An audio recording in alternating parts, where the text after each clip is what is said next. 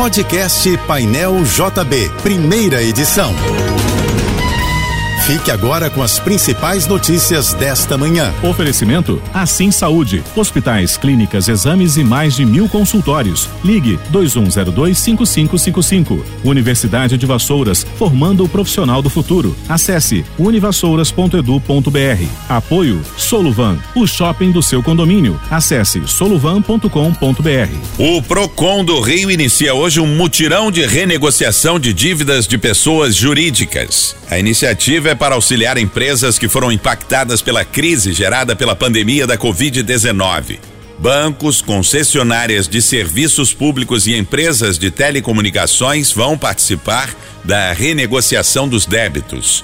O mutirão vai até sexta-feira na Avenida Presidente Vargas, número 25, quinto andar, entre 10 da manhã e 4 da tarde. A previsão do Instituto Nacional de Meteorologia para esta segunda-feira no Rio é de céu com muitas nuvens e possibilidade de chuva isolada a partir do final da tarde. A temperatura máxima de hoje na capital fluminense deve chegar a 34 graus. O presidente Luiz Inácio Lula da Silva participa hoje e amanhã de uma série de compromissos na Argentina, entre eles uma reunião com o presidente Alberto Fernandes. Outro compromisso confirmado é a cúpula de chefes de Estado da Comunidade de Estados Latino-Americanos e Caribenhos. A comitiva brasileira também vai manter encontros com empresários locais e o outro ponto que deve ser discutido pelas equipes de ambos os países é o impulso às negociações de um gasoduto entre Argentina e Brasil.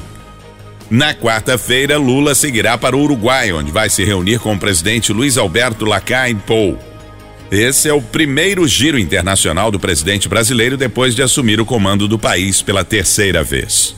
A Polícia Federal vai abrir hoje um inquérito para apurar crime de genocídio contra os Yanomamis. A determinação pela investigação partiu do ministro da Justiça e Segurança Pública Flávio Dino durante visita à aldeia indígena em Roraima no sábado. Uma comitiva do governo federal, chefiada pelo presidente Luiz Inácio Lula da Silva, foi ao povoado para verificar a situação de crise sanitária decretada pelo Ministério da Saúde, devido à desnutrição e proliferação de doenças entre os indígenas, principalmente crianças. A Polícia Federal também vai investigar crimes ambientais ocorridos na reserva. O Palácio de Buckingham divulgou detalhes da coroação do rei Charles III, marcada para 6 de maio na Abadia de Westminster. Serão três dias de comemorações, com a coroação no sábado, um grande almoço e um concerto no dia seguinte e um feriado extra na segunda-feira. No domingo 7 será realizado um show com a participação de ícones da música mundial e astros contemporâneos. E à noite, um espetáculo de luzes vai colorir lugares emblemáticos do Reino Unido. Na segunda-feira, 8 de maio, está previsto um evento com grupos de caridade e religiosos. Ainda não estão confirmadas para a coroação do rei Charles III as participações do príncipe Harry e da mulher Meghan, que vivem nos Estados Unidos. A Prefeitura de Niterói promete iniciar amanhã mais um projeto de intervenções urbanas no centro da cidade, que fica na região metropolitana do Rio. Segundo o secretário municipal de urbanismo, Renato Barandier, serão lançadas nesta terça-feira as obras de integração do caminho Niemeyer com o centro. As obras fazem parte do projeto de comemoração pelos 450 anos de Niterói e consistem na construção de oito novas quadras para futuros lançamentos imobiliários residenciais com lojas no térreo.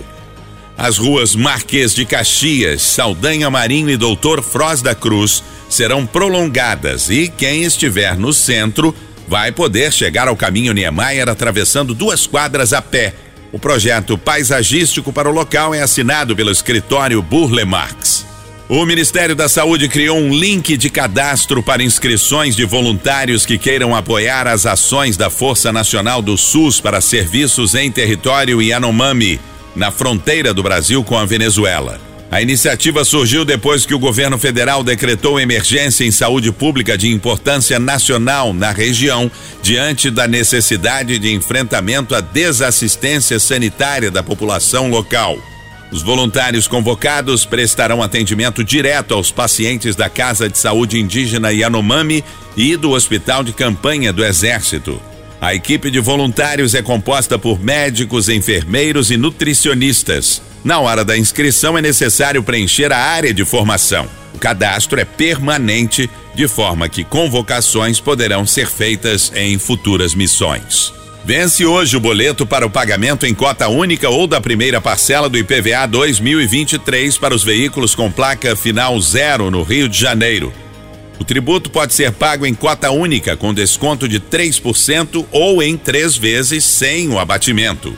É bom lembrar que, além da guia de pagamento do IPVA, é necessário gerar um segundo boleto, o da GRT, para a taxa de licenciamento. A Confederação Brasileira de Vôlei prestou homenagem em publicação no Instagram ao jogador de vôlei de praia Bruno Schmidt, que anunciou a aposentadoria aos 36 anos.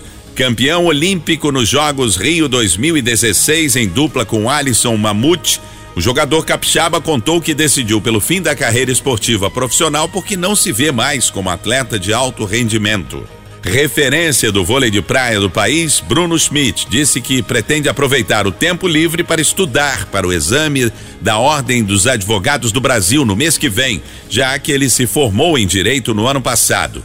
Somente os aprovados na avaliação podem trabalhar como advogado. A Receita Federal e servidores da alfândega do aeroporto do Galeão apreenderam 2 quilos de skunk com uma passageira no aeroporto do Galeão, na zona norte do Rio. A droga apreendida foi avaliada em 150 mil reais. Um dos cães do serviço de vigilância da alfândega apontou a presença de entorpecentes em uma passageira de um voo vindo de Manaus. Na abordagem, os agentes encontraram o skunk preso ao corpo da mulher. A passageira foi presa e conduzida para a delegacia da Polícia Civil no Aeroporto Internacional do Rio. Você ouviu o podcast Painel JB, primeira edição.